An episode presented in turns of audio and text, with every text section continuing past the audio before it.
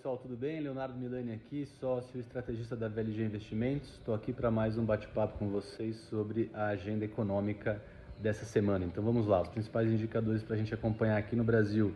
Nessa segunda-feira já foi divulgado o tradicional relatório Focus, amanhã, terça-feira, é feriado.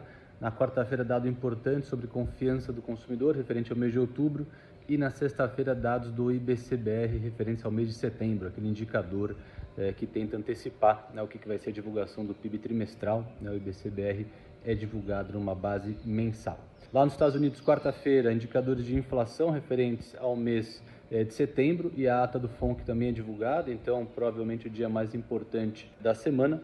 Na quinta-feira, pedido de seguro-desemprego e na sexta-feira, vendas ao varejo lá nos Estados Unidos referentes ao mês de setembro e dados da confiança do consumidor calculados pela Universidade de Michigan. Zona do euro, na terça-feira, indicadores de confiança referentes ao mês de outubro, confiança do consumidor. É, na quarta-feira, produção industrial na zona do euro, referente ao mês de agosto. E na sexta-feira, é, balança comercial é, referente ao mês de setembro.